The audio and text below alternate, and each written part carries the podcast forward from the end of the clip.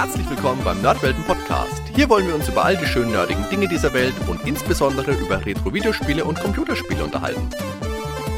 Also macht's euch bequem, spitzt die Ohren und dann viel Spaß mit der heutigen Folge.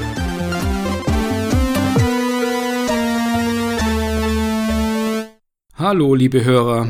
Ich hoffe, ihr seid alle gesund und munter. Ich breche heute mal nicht mit Hardy oder mit Ben, sondern mit einem Stargast und gleichzeitig auch mit einem Freund unseres Podcasts, der auch bei einem unserer Stammtische die gesamte Gesellschaft unterhalten hat. Darüber hinaus ist er auch ein gemeinsamer Mitstreiter beim Return Magazin. Ich begrüße den Pixelmagier Oliver Lindau. Ja, hi, Dan. Hi Olli, grüß dich. Schön, dass es das mal geklappt hat. Ja, also ich glaube, mal angesprochen hatten wir das schon mal irgendwann, aber äh, irgendwie sind wir nie dazu gekommen. Nee, also wir haben ja auch dann überlegt, dass wir mal ein schönes Thema suchen und ich glaube, wir haben ein super Thema. ja, könnte sein. Das könnte sein, ja, genau. Genau. Also ich glaube, ich, ich denke mal so, der einige aus dem Kern des Podcasts kennen dich natürlich. Ähm, du bist ja auch insgesamt bekannt über das, über viele Dinge, die du gemacht hast in der letzten Dekade. Aber ich glaube, es wäre für viele spannend, wenn du einfach noch mal kurz ein bisschen was über dich erzählst, was du gemacht hast, wo du herkommst und warum wir dich eingeladen haben. Ja, also ich bin der Oliver Lindau, ich bin 48 Jahre alt und ähm, ich, ich sage mal so im Hobby, ich ähm, beschäftige mich mit Elektroschrott sozusagen und allem, was man damit anstellen kann. Und ähm, das Ganze hat eine sehr, sehr lange Historie bei mir, weil ich war Anfang der 90er tatsächlich in der Spieleindustrie eine Zeit lang. Ich war damals äh, bei verschiedenen Firmen. Ich war bei Magic Bytes, ich äh, bei Starbyte. Ich habe später ähm, auch Projekte gemacht hier für, für Firmen wie Talion oder so, so ein paar Sachen. Also es waren ein paar Jahre. Bekanntere Titel weiß ich nicht. Also es waren Spiele halt äh, so wie Rolling Ronnie kennt vielleicht der ein oder andere. Und ausgerechnet das für die ähm, wohl am wenigsten davon verbreitete Plattform, das Iron Soldier für den Jaguar, ist wahrscheinlich so das bekannteste Spiel insgesamt. Ich hatte nur lange, lange Zeit danach, als ich aus der Branche raus war, Pause gemacht. Ich hatte auch überhaupt nicht mehr in dem Bereich gearbeitet, war mehr so kaufmännisch und IT-mäßig unterwegs danach. Und seit 2008 ähm, wurde ich reinfiziert, äh, was so die Begeisterung für klassische Themen angeht. Äh, hauptsächlich allerdings über die Demoszene damals. Ich ähm, habe bei einer Veranstaltung, wo sich alte Hasen getroffen haben aus der damaligen Zeit, das war die Back in Time in Hamburg-Wedel oder so, ich weiß nicht mehr genau, wie der Ort hieß. Ähm, das war so eine Veranstaltung, wo äh, Remixe von äh, klassischen Spiele-Soundtracks abgefeiert wurden. Und da habe ich halt irgendwelche Leute auch getroffen, unter anderem auch von Protovision. Die sind vielleicht dem einen oder anderen geläufig. Und äh, war erstmal recht fasziniert davon, dass ähm, es immer noch Leute gab. Das war, meine ich, 2005, als ich auf der Veranstaltung war. Und ich war sehr fasziniert davon, dass es überhaupt Leute gab, die sich noch mit dieser Thematik auseinandersetzen und ähm, wie halt die Protovision-Jungs sogar Spiele neu rausgebracht haben. Dann bin ich da gewesen, dann ist das so ein bisschen vor sich hingedümpelt, aber es sind Freundschaften da tatsächlich schon entstanden. Und ähm, daher wusste ich, dass es halt weitere Szeneaktivitäten gibt. Und 2008 bin ich auf gut Glück auf eine Szeneparty in Holland gefahren, die sogenannte X-Party. Das ist eine C64-Only-Party. Mhm. Party kann man sich so vorstellen. Wird viel Alkohol getrunken, überall stehen Rechner wie auf einem LAN-Party-Event. Und dann ähm, am Ende der Veranstaltung gibt es dann nochmal einen Wettbewerb mit lauter Produktionen. Und was ich da gesehen hatte, hatte mich halt wirklich umgehauen, sprichwörtlich umgehauen. Und von da an war ich wieder drin. Also ähm, und habe alles Mögliche gemacht. Halt am Anfang auch an Wettbewerben teilgenommen, mich an einer Demogruppe ähm, angeschlossen und es war, meine ich, 2013. Äh, es ist vor acht Jahren auf jeden Fall gewesen. Ungefähr zu mhm. Ostern.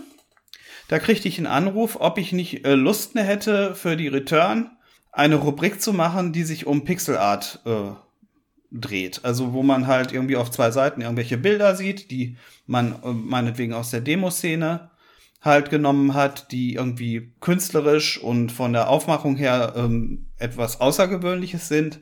Und die wollte man dann mal gucken, wenn man die abdruckt mit so kleinen Kommentaren dabei, wie das ist. Ja, und das wurde dann zum Selbstläufer. Und das mache ich tatsächlich bis heute in dem Magazin. Das in jeder Ausgabe sind vier Seiten mit Grafiken, die da drin sind von mir. Und zwischenzeitlich kommt es dann auch schon mal dazu, dass ich Artikel geschrieben habe, was ich eigentlich nie wollte. Und dann ähm, zwischenzeitlich habe ich dann auf der anderen Ebene in der Demoszene auch wieder angefangen, Spiele zu entwickeln, was ich eigentlich nicht mehr wollte. Äh. Kommt man einfach nicht von weg, wenn man mal eine gefangen hat. Ja, und das war ja noch nicht alles, ne? Dann, und dann hab's mich auch noch irgendwie auf eine Großveranstaltung gezogen, weil dann habe ich den ganzen Kram auch noch auf der Gamescom persönlich präsentiert, was irgendwie, glaube ich, ähm, für viele Leute mehr eine Horrorvorstellung ist, dass man den Urlaub mit dem größten Stress des Jahres verbindet. Das war dann Karen? Karen, mit Karen hat das angefangen, genau. Ich hatte danach noch schon andere Sachen noch. Das über Karen werden wir wahrscheinlich gleich noch einen kurzen Moment reden. Jedenfalls, das war der eine Part und weil ich anscheinend immer noch nicht ganz ausgeglichen bin, habe ich dann irgendwann auch angefangen zu podcasten. Nur halt jetzt nicht hier direkt, sondern mehr so bei einem anderen äh, Retro-Podcast-Projekt, nämlich dem Retro-Kompott. Da mache ich auch seit ein paar Jahren ein paar Themen und äh, nehme auch mit bei der Moderations, am Moderationsbeiwerk und mit wachsender Begeisterung auch dem Stammtischformat, was allerdings zum großen Teil hinter einer Paywall stattfindet so die letzte Zeit äh, driftet das auch noch ein bisschen in den, in den Bereich Videostream ab. Ich würde vielleicht mal direkt kurz einhaken. Also vielleicht das eine, wir zwei haben uns ja über die Return kennengelernt. Ich bin ja, ja. deutlich später dahin gekommen. Ich ja direkt als jemand, der primär geschrieben hat, ähm, bis heute ja auch, und nicht ganz so ja. lange. Und wir hatten uns ja auch auf der Zehn-Jahres-Feier dann tatsächlich auch mal persönlich direkt kennengelernt vor Ort. Ich habe, äh, weil du gerade die, die Demoszene auch angesprochen hast, ich verfolge das ja auch schon ziemlich lange und find, bin da auch immer wieder begeistert. Gerade wenn ich so die neuen C64-Demos sehe, die, die auf, äh, bei Revision, bei, bei der X und wo auch immer rauskommen. War ja auch spannend jetzt im letzten Jahr die, die Revision, als die komplett online war, konnte man ja alles schön verfolgen. Ist ja dieses Jahr wieder genauso. Ja. Das ist schon, ist, ist schon ein faszinierendes Thema, wenn man sich mal anschaut, was da heute aus dem, aus den äh, alten Kisten noch so rausgeholt wird, was dann eben auch tatsächlich noch eine Weiterentwicklung auch immer mit, mit sich bringt, was, was Technologie angeht, ne? Über Jahrzehnte, kann man sich kaum vorstellen, ne?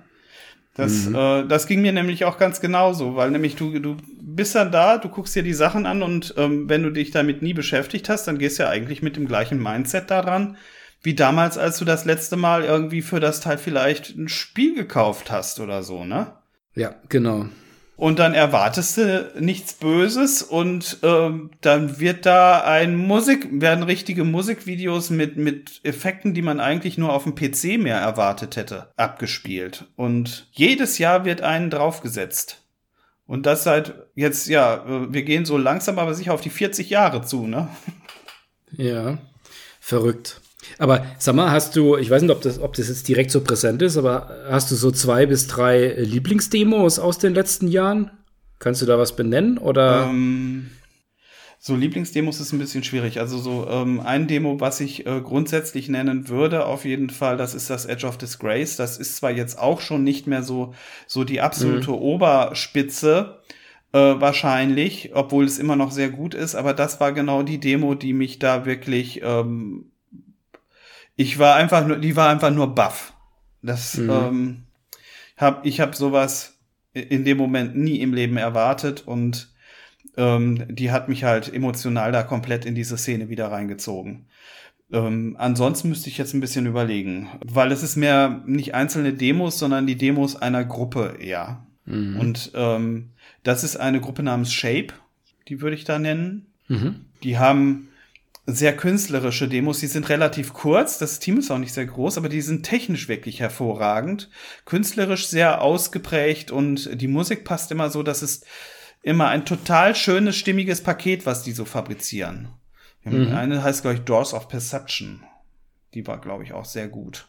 Die, die kenne ich auch, ja, die ist wirklich klasse, ja. Kann man sich immer anschauen. Also, ja. auch wer da jetzt aktuell vielleicht noch keine Berührung so direkt mit hat oder maximal mal Spiele, Spiele heutzutage spielt auf älteren Systemen, sich mal so die, die Demos anzuschauen. Das kann man auch ganz ohne größeren Aufwand bei YouTube einfach mal nach, nachsuchen.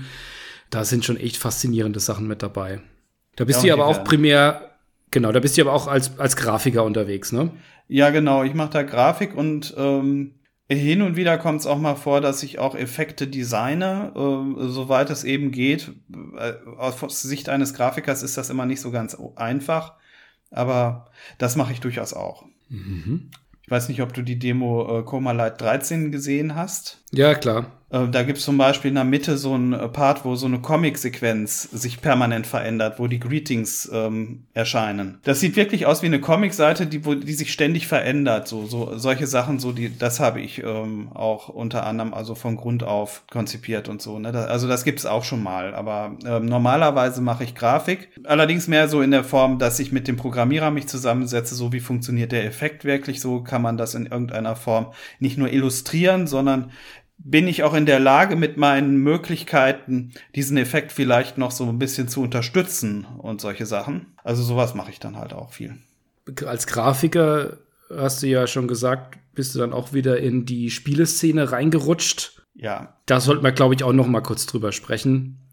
Weil Karen ist ja jetzt gerade auch was, äh, was die Bekanntheit insgesamt angeht und auch was das Genre angeht, natürlich auch noch mal was, über das sich vielleicht einige kennen. Also zumindest mal das Spiel selbst kennen. Ja, das kam eigentlich über einen Wettbewerb. Das war 2015. Und selbst da gibt es noch so einen, so einen gewissen Schlenker, was das war, weil nämlich der Mensch, mit dem ich das gemacht habe, der äh, Martin Wendt, das ist derjenige, der eigentlich das ganze Thema angeleiert hatte, ähm, den kenne ich seit 2009 vom Forum 64. Und ähm, wir hatten uns damals 2010 mal die Köpfe zusammengesteckt und damals eine es war ein April-Scherz.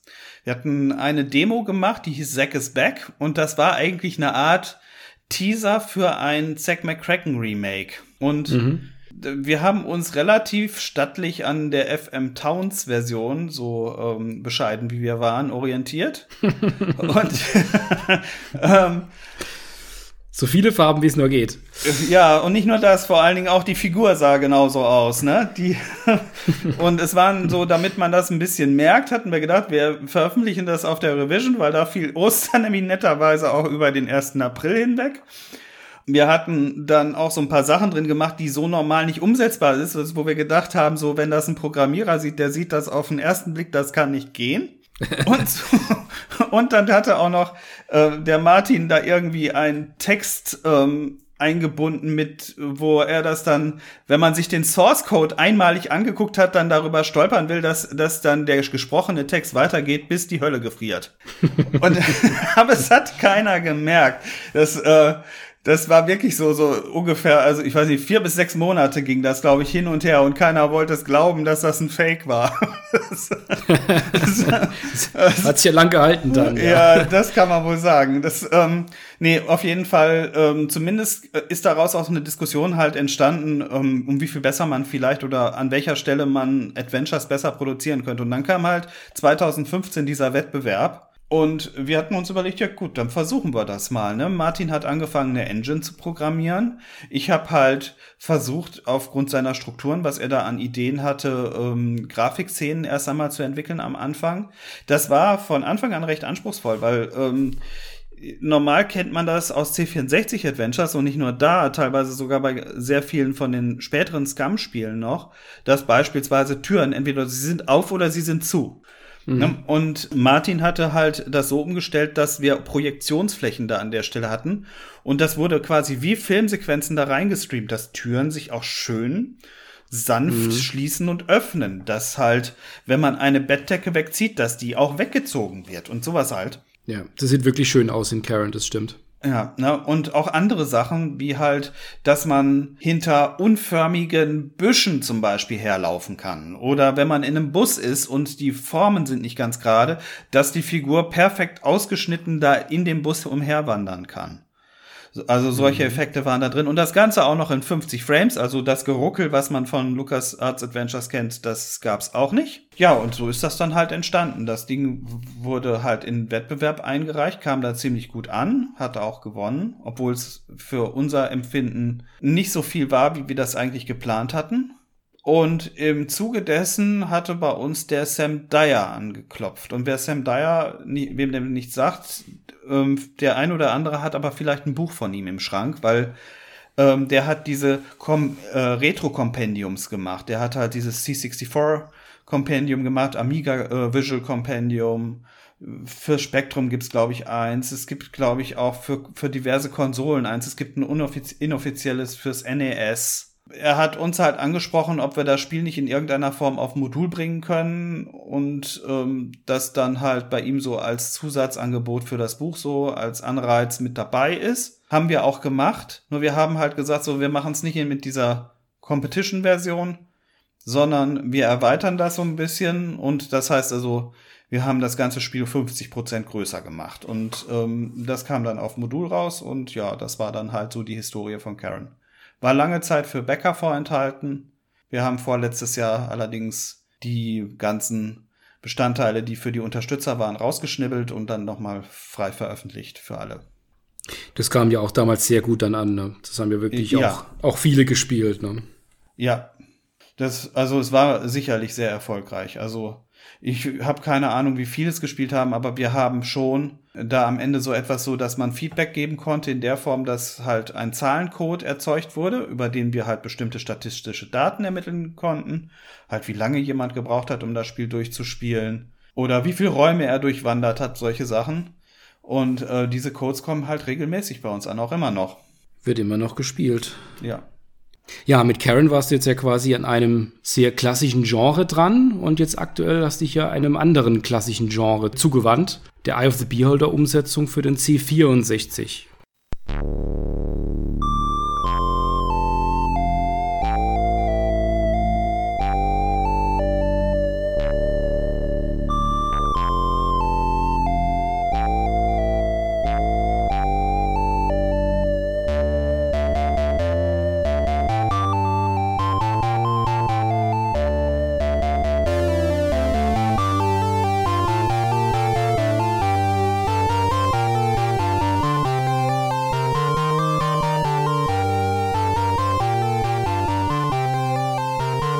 Eye of the Beholder kennen wahrscheinlich die meisten Hörer. Das ist ja ein sehr bekanntes Spiel von Westwood, damals aus der goldenen Ära der Dungeon Crawler. Ein, ein echter Klassiker aus dem Genre. Damals wurde es eher als äh, hübscher Klon und mit weniger Komplexität von Dungeon Master gern mal abgestempelt. Aber bei den Spielern und vor allen Dingen auch heute so in der, in der Rückschau ist es doch sehr gegenwärtig und auch beliebt und auch so im kollektiven Gedächtnis immer noch als großer Genre-Klassiker abgespeichert. Es kam ja damals 1991 raus für Amiga und für DOS und später dann auch für die Konsolen, aber nicht mehr für den C64. Das war, dafür hat es dann einfach nicht mehr gereicht. Im gleichen Jahr kamen noch aus der Goldbox-Reihe Gateway of the Savage Frontier und Death Knights of Grin noch raus für den C64. Das ja auch über SSI kam im alten Goldbox-System. Aber das im gleichen Jahr erschienene Pools of Darkness hat es dann nicht mehr auf dem C64 geschafft. Und das ist schon so der, der Wendepunkt damals gewesen. Da war einfach die Zeit des C64 im Mainstream vorbei. Der Amiga, der stand noch in seiner Blüte und der PC hat da schon seine Muskeln spielen lassen. Also rein zeitlich war Eye of the Beholder noch in der sehr späten Zeit des C64 drin. Eine Portierung hätte sich vermutlich nicht mehr gelohnt wenn man damals dann auf dem Amiga das gespielt hat, hat man sich auch gedacht, sowas hätte man auf dem C64 niemals machen können, niemals spielen können. Wie kam es denn genau zu dem Projekt? War das tatsächlich, also ist es ein Grund, dass man sagt, es ist noch nah dran, aber äh, gefühlt zu weit für den C64 und man versucht es deswegen? Wie, wie kam es zu dem Projekt? Ja, also erst einmal so, damit man das so ein bisschen einordnet, ich würde mal behaupten, Eye of the Beholder gehört zu einer Reihe von Übergangsspielen der 16-Bit-Ära, die äh, ich so als Leuchtturmprojekte bezeichnen würde. Das sind so Projekte, oder Spiele, bei denen immer mal wieder die ähm, Diskussion aufkommt, ob das auf einem C64 umsetzbar ist. Ne? Das, das gibt so ein paar. Also ein anderes zum Beispiel da aus dieser Ecke wäre ähm, Monkey Island wird regelmäßig diskutiert. Mhm. Oder auch Civilization wird auch regelmäßig diskutiert. Das sind äh, so Titel, die eigentlich vom Scope her mehr sind, als man der Maschine zutrauen würde. Aber ähm, du hast ja schon die Demoszene-Produktionen eben mit äh, angesprochen. Das passt so zum Zeitgeist der Maschine. Und es ist allerdings so, dass Eye of the Beholder noch vor meiner Zeit, das fing eigentlich wesentlich früher an, dieser Gedanke wahrscheinlich schon. Also der Programmierer von der 8-Bit-Fassung hier, der Andreas Larsson, hat 92 angefangen, das Spiel auseinanderzunehmen in der Form, dass er dafür Spielstände, Editoren gebaut hat für Eye of the Beholder. Für die Amiga-Version dann ja, genau. War wohl sein Lieblingsspiel damals, wie er auch sagte, und ähm, hat das deswegen gemacht, hat sich da ziemlich rein verbissen und hörte dann allerdings damit auch nicht wirklich auf, sondern hat dann versucht, so ein bisschen zu reverse-engineeren, wie funktioniert ein Rollenspiel. Mhm. Und hat dann da angefangen mit einer eigenen Engine. Und ähm, das gab halt wirklich mehrere Anläufe. Also man muss sich das jetzt nicht so vorstellen, so er ist irgendwie so eines Morgens wach geworden und hat gedacht, das wäre ja eine coole Idee sondern das ist so ein bisschen gewachsen. Das muss so 2006, 2007 herum gewesen sein. Da hatte er quasi tatsächlich so eine allerersten technischen Prototypen mal gebaut. Der auch funktioniert, aber so verglichen mit der aktuellen Fassung, also war das mal so ein kleines hässliches Endline. Und um 2009, 2010 herum hat er mich gefragt, ob ich da mitmachen wollte. Mhm. Ne, das war da schon eigentlich ähm, so ein vergleichbares Team wie jetzt, äh, nur halt äh, das ganze Thema war erstmal so, wir gucken mal, wie weit wir kommen. Und das hat aber nicht geklappt. Also der C64 war tatsächlich von den Ressourcen her zu knapp mhm. bemessen. Mhm. Ich habe dann seinen zweiten Anlauf schon gar nicht mehr mitbekommen, weil er hat das gleiche nochmal für ein C128 versucht und da war auch die, äh, das System eigentlich zu klein. Die Ressourcen reichten halt nicht aus, der Speicher vor allem. Ja, dann hat er sich eigentlich da so ein bisschen von rausgezogen. Ich wusste halt, dass er dann zwischenzeitlich das ganze Ding dann auch noch mal portiert hatte für iOS, was aber nie erschienen ist, die iOS-Version, obwohl die auch vollständig war am Ende. Ja, weil der Rechteinhaber, den hat das, äh, der hatte kein Interesse an einer Veröffentlichung dafür, warum auch immer. Ja, und dann ist das ganze Thema so ein bisschen im Sande verlaufen. Ich wusste, dass er halt ein ganz anderes Spiel dann irgendwie so einen eigenen Dungeon Crawler halt für iOS entwickelt hatte oder zumindest angefangen. Ich weiß nicht, wie weit der fortgeschritten ist. Und auf einer anderen Party in Schweden wurde er von einem der Leute, die damals mit, mit mir zusammen da halt an der Grafik gesessen haben, angesprochen, na, wie wär's denn? Das wird ja mal langsam Zeit, dass das Ding fertig wird. Wie wär's denn mit einer Modulversion? Und das war tatsächlich der Startschuss für die aktuelle Fassung, woran ich jetzt auch so seit drei Jahren mit dran sitze. Er hat anfänglich halt mit zwei, zwei Grafikern erstmal sich wieder zusammengehockt. Das eine ist der Ilyash, der aus Finnland stammt, und ähm, der Tuflauer aus Schweden, der in Holland lebt.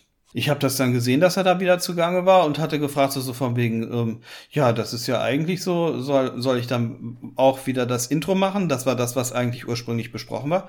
Ja, gerne, mach mal. ne? Und dann habe ich da halt äh, ja ungefähr schon mal das war fast ein Jahr schon, dass ich Grafiken vorbereitet habe für ihn, weil er war die ganze Zeit sowieso noch mit dem Spiel zu beschäftigt. Und dann hat er auch angefangen, so ähm, das Intro zu bauen. Nachdem halt meine Intro-Grafiken irgendwann fertig waren, habe ich mich dann allerdings auch jetzt mit den Ingame-Grafiken beschäftigt, dass die halt irgendwie aufgehübscht werden. Das ist so eigentlich das, was ich da dabei so tue, normal dass ich halt mir das Material nehme und versuche, das so zu optimieren, dass möglichst alles gut erkennbar ist, weil äh, das bei der Originalgrafik so entweder beim Amiga mit den 32 Farben oder auf dem PC mit den 256 Farben da ist das nicht so das Problem gewesen, bestimmte Objekte wie Schalter an der Wand oder Insignien oder ähnliche Dinge äh, vernünftig darzustellen. Und äh, da braucht man beim 64er doch schon einiges an Handarbeit dahinter, damit das klappt. Jedenfalls, das äh, Spiel ist prinzipiell technisch gesehen fertig. Also es ist auch komplett durchgespielt. Mhm. Was jetzt halt noch stattfindet, ist halt ähm, etwas Polishing im Nachgang. Also weil wir halt nach wie vor da so ein bisschen an den Optimierungen von den Grafikobjekten sitzen, dass die halt überall gleich gut erkennbar sind fürs Spiel. Ansonsten weiß ich nicht so, wenn einem da was einfallen würde zum Beispiel oder irgendjemand noch einen Bug finden würde, was allerdings schon seit äh, fast einem halben Jahr nicht mehr passiert ist. Ist schon gut getestet, also, wenn es rauskommt. Ja, ja, wir hatten einen Speedrunner dabei, der geholfen hat. ist cool, wenn man da noch einen Profi mit dabei hat. Wie, wie kann ich mir das vorstellen? Wie wurden da, also wie wurde das Spiel denn insgesamt so konvertiert? Also wurden da die Programmroutinen, wurde das alles neu geschrieben? Die Grafiken, wurde das kopiert, nachbearbeitet oder komplett nachgemalt? Wie, wie kann ich mir das vorstellen, wie das so gelaufen ist? Ist es eine Konvertierung oder eher oder alles eher? davon. Ja, alles davon. Alles davon. Also beziehungsweise es ist nicht unbedingt nur konvertiert. Die, ähm, die Engine, muss man sagen, so, die wurde rekonstruiert. Das heißt also, die, das Portieren geht da nicht. Da, dafür ist halt wirklich der C64 mhm. zu schwach auf der Brust. Der Grund, wieso das mit dem Modul funktioniert, ist einfach so, weil man ähm, ROM-Bänke halt ähm, wechseln kann. Relativ große Speichermengen in äh, sehr, sehr wenig Zeit. Ne? Und dadurch hat man halt die Möglichkeit, wesentlich schneller Dateien auszutauschen, als es mit den regulären Speichermedien je möglich wäre. Und das geht halt wirklich so in so einem Zeitempfinden, ähnlich wie man das eigentlich bei einer Festplatte erwarten würde. Ne, da, dadurch geht das erstmal. Und nur, dass das funktioniert, darauf muss auch die Engine natürlich abgestimmt sein. Jedenfalls, die Engine musste darauf angepasst werden und die weiteren Dinge waren auch so, dass für jedes Detail, was man im Originalspiel sieht, musste es halt eine Entsprechung geben, damit das halt äh, von den Leveldaten her eins zu eins passt. Und das wurde auch, je mehr das fertiggestellt wurde, immer mehr, dass man das Spielgefühl vom Original auch hatte. Nur ich glaube halt, dass das Gameplay sich wirklich anfühlt wie das Original. Das kam tatsächlich erst mit dem Testspielen auch so ein bisschen, weil dann auch wirklich gesagt werden konnte, ja, hier ist das ein bisschen anders als da oder so, ne? Ähm, weil es wurde zwar recht viel klassisch portiert an der Stelle, weil man wirklich die Leveldaten und auch die gesamten Items und alles, was dazugehört, wie Gegner sich verhalten, das kommt tatsächlich alles auf dem Original, nur das ganze Gerüst, ne? Und das, das ist am Anfang nicht so ganz 100% synchron, aber im Lauf der Zeit halt mit dem Testen und mit weiteren Anpassungen ist es halt so in diese Richtung geworden. Hat sich so iterativ dann irgendwann angenähert dann. Ja, genau. Und aber auch dann in eine Richtung teilweise so, wenn man gemerkt hat, so, ach, wir haben hier ja noch so ein bisschen Luft. Ne? Und Andreas sagte so, ich habe hier jetzt gerade übrigens mal geguckt, wir haben hier jetzt Automapping.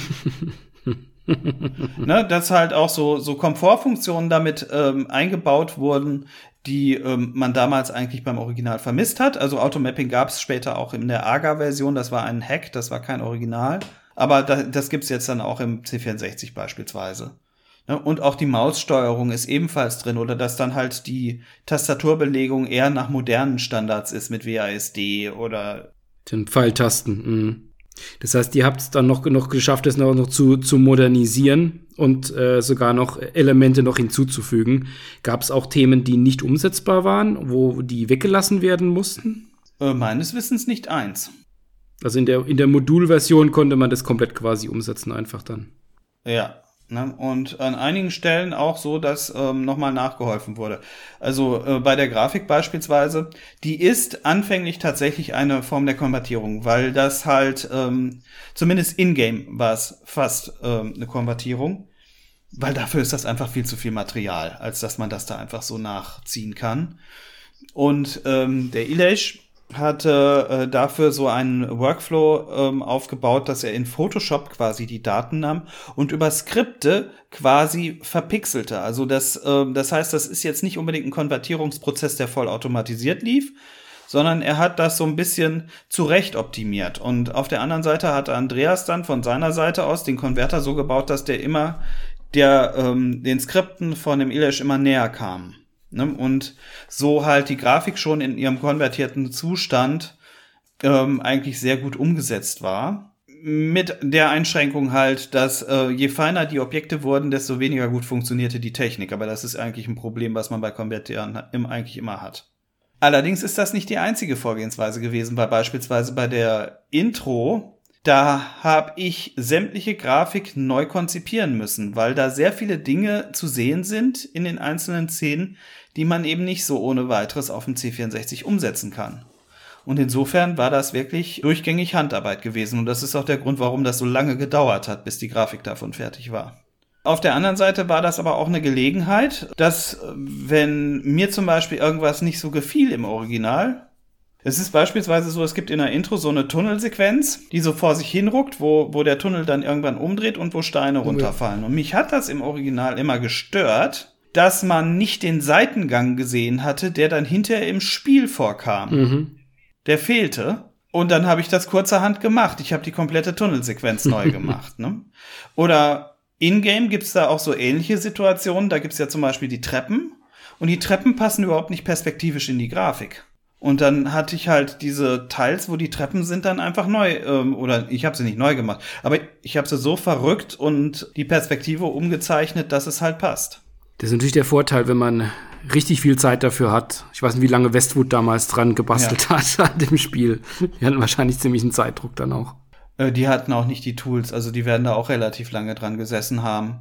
Das klingt immer so ein bisschen so, als ob man das heute alles irgendwie besser könnte, handwerklich, aber es ist ja grundsätzlich so, dass ähm, damals hattest du einerseits äh, das Zeitproblem auf der einen Seite, aber du hattest ja auch noch relativ schlichte Tools. Sowas wie Layer, wie bei Photoshop oder sowas, da brauchst du ja gar nicht dran zu denken. Viel, was man da gemacht hat, musste halt im ersten Schritt sitzen. Die Grafiken, an denen du jetzt dann da gearbeitet hast, ist es dann auch wie beim Programmieren des Cross-Compiling, dass du das dann quasi auf, auch auf einer modernen Kiste bearbeitet hast mit modernem Tooling und das dann quasi konvertiert wird rüber auf den C64?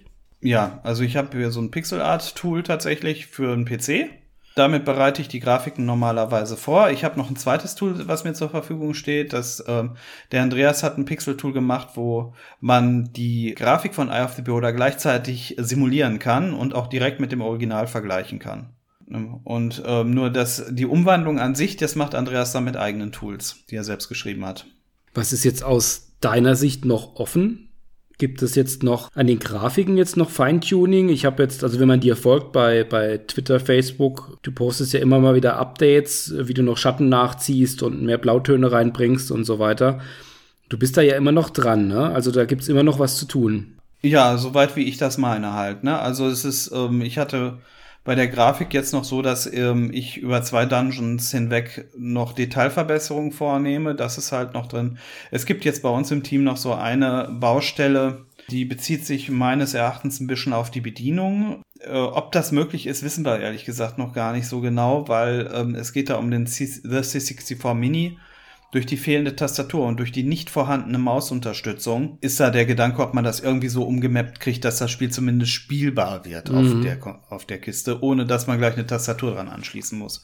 Es gibt alternativ auch noch die Möglichkeit, nur über Tastatur zu spielen, aber das ist ja selbst beim C64 Mini schon nicht so ganz einfach. nee. Ne, also die virtuelle Tastatur, das geht schon mal gar nicht. Nee, das, das, das mag man sich wirklich nicht antun. Vor allen Dingen nicht über so ein ganzes Spiel hinweg. Wenn man es vielleicht mal in einer Sequenz mal kurz braucht, dann geht's ja tatsächlich. Das ist, das ist tatsächlich das Einzige, was wir noch so an Optimierungen sehen, weil ansonsten ist das Ding fertig. Das ist höchstens das, wenn jemand was auffällt und dann geht's nur noch um die Frage, kriegt man das jetzt noch so leicht angepasst oder muss man da noch tief eingreifen? Tief eingreifen würde jetzt keiner mehr machen, weil dann würde man ja ein bisschen so die Testphase mit in Frage stellen.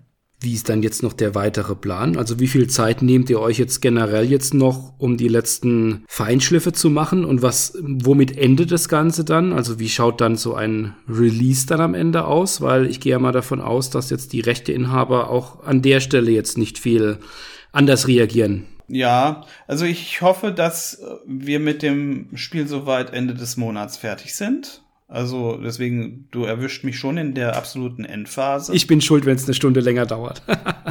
das wäre mir aber persönlich egal. Darauf kommt es jetzt nun auch wirklich nicht mehr an.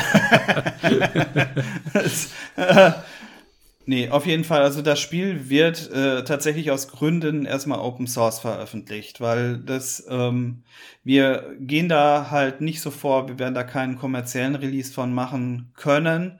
Der Rechteinhaber ähm, hat sich quasi uninteressiert gezeigt. Also es war noch nicht mal so, dass er gesagt hat, so ich will nicht. Rechteinhaber ist die Firma Wizard of the Coast. Die wurde auch gefragt, also weil man ist sich ja schon, wenn man so etwas macht, bewusst so, dass man irgendwo in Gewässern schwimmt, die nicht die eigenen sind. Ne? Das weiß man ja nun schon. Nur wir haben das halt, wir, wir hatten gesagt, so, das ist irgendwie zu groß und darüber wird geredet und äh, das ist irgendwie blöd, wenn man das irgendwie so versucht, klammheimlich zu machen. Ne? Ähm, auch wenn wahrscheinlich Wizards of the Coast nicht vergleichbar ist wie Nintendo, die dann gleich irgendwie mit einem Hammer draufschlagen. Aber wahrscheinlich sind sie auch groß genug und auch amerikanisch genug, dass es wahrscheinlich für sie sich dann auch gar nicht lohnt, da in irgendeiner Form irgendwas zu machen, nehme ich mal an. Ne? Also zumindest mal zu sagen, sich ein Okay sozusagen abzuholen für, für so eine Art Fanprojekt. Das wäre wahrscheinlich von dem Aufwand, die, den sie dann hätten, groß wie der Laden ja auch ist, vermutlich auch schwierig, kann ich mir vorstellen. Da kann man jetzt nicht so in die Köpfe mhm. reinschauen. Es ist ja nun mal so, dass in den USA auch rechtliche Situationen bestehen, dass eine Firma unter Umständen dagegen vorgehen muss, um nicht irgendwie Probleme zu haben mit ihrem eigenen Produkt. Mit der Marke dann, ne? Weil man ja. irgendwie, aber äh, was sicherlich hier in dem Fall noch so ein bisschen speziell ist, ist halt bei Wizards of the Coast, die haben tatsächlich eine Open License. Mhm. In einem gewissen Grad darf man Fanprojekte umsetzen. In einem gewissen Grad darf man zum Beispiel auch für äh, AD&D ähm, eigene Bücher schreiben oder so. Nur diese Lizenzen sind auch so gestrickt, dass man vieles halt nicht darf. Und das ist, sobald du eine Portierung machst, in jedem Fall gegeben. Mm, ja, klar. Man darf sogar bestimmte Begrifflichkeiten benutzen, aber andere wiederum nicht. Ne? Das ist ähm, nicht so ganz einheitlich, aber das haben die halt gemacht, um halt so wahrscheinlich ihre eigenen Produktionen sauber zu halten. Nur wahrscheinlich ist das auch mit der Grund, warum sie verhältnismäßig entspannt bis halt äh, gar nicht reagiert haben, weil das war wirklich so, man fragt da an, das war so, weit ich das mitbekommen habe, und dann wird auch irgendwie im ersten Moment gefragt, ja, was habt ihr vor? Ja, wir wollen damit nichts machen und dann hört man nichts mehr. Und so eine Art von Anfragen hat es mehrfach gegeben. Und wie gesagt, also von wegen, das ist für, für uns Grund genug, dass man da halt weiß, also von wegen, äh, kommerziell darf man da nichts tun. Das ist jetzt nicht so, dass bei der Firma äh, Fanprojekte jetzt nicht auf der Tagesordnung stehen, aber ähm, das ist so bei denen wahrscheinlich eine sehr passive Angelegenheit.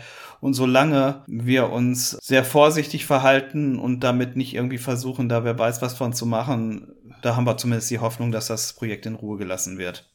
Eine Sache, die wir allerdings schon machen, ist so ein bisschen was drumherum.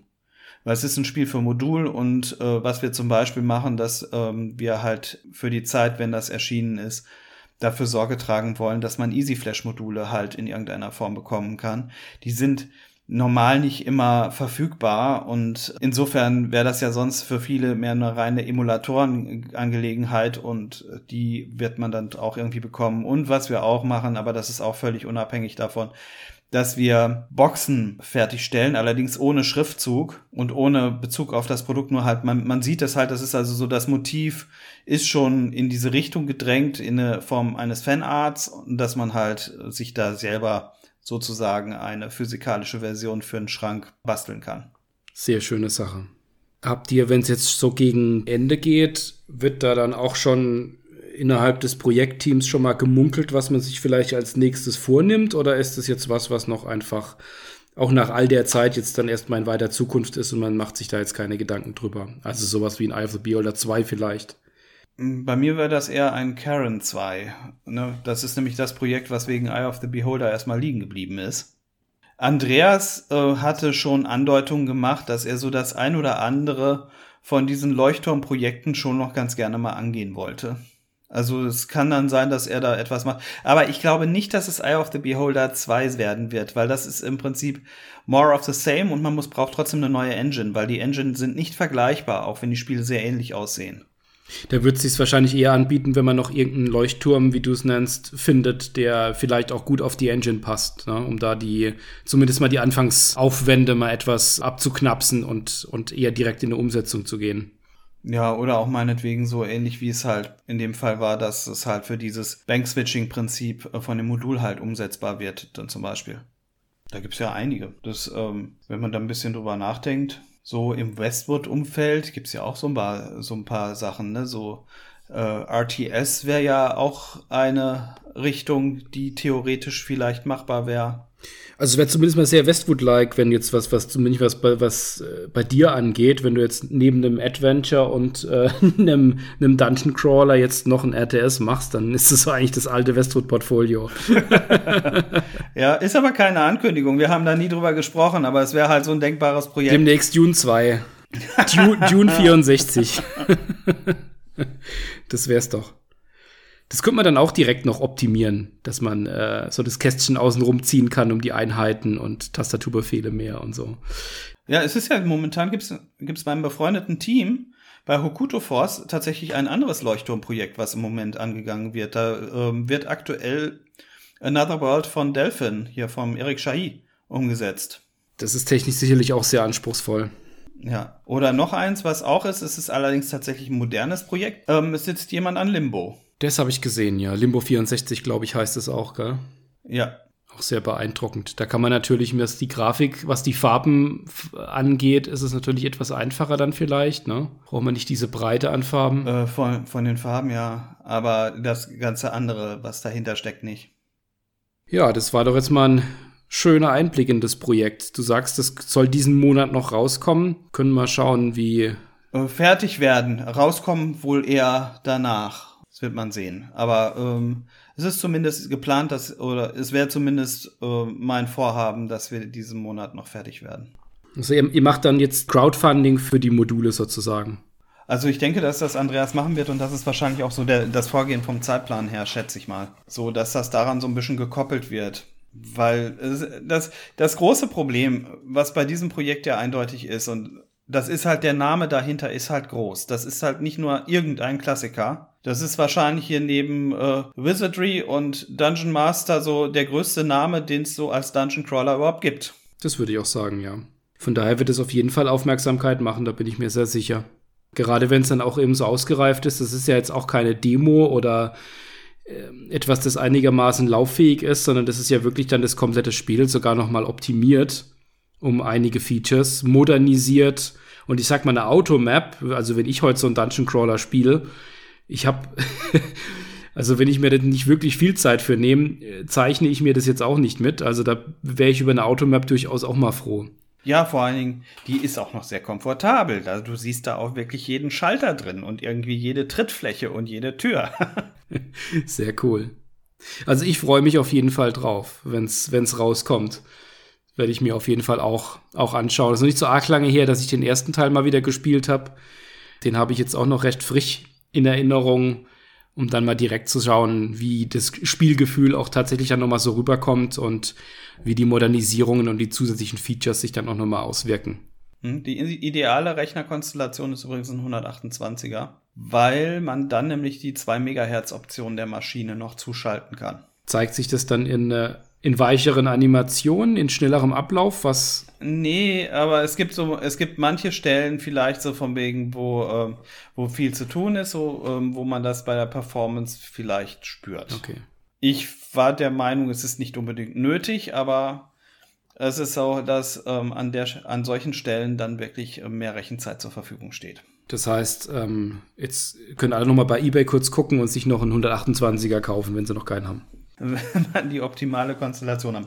Und eine 1351 Maus, die man für einen 64er haben kann, oder einen Mikromüss-Adapter für PS2-Mäuse gibt es, die meine ich. Wir machen einfach so eine Einkaufsliste, die hängen wir direkt hinten in die Show, die Show Notes mit rein, damit man gut ausgestattet ist, ideal ausgestattet ist, wenn das Spiel dann kommt. Oder wer das viele Geld nicht ausgeben will, am Emulator geht's Da halt geht's auch. immer, genau. Da kann man ja auch mal reinschauen und gucken, ob, ob man noch, noch Dungeon crawlen will und ob es einem auch gut genug ja. gefällt. Ähm, aber das ist ja super, wenn man die ganzen Optionen hat. Wunderbar. Olli, ich danke dir sehr für den Einblick zum einen mal in deine ganzen Projekte, in denen du jetzt schon beteiligt warst und vor allen Dingen jetzt natürlich auch in das aktuelle Thema Eye of the Beholder für den C64.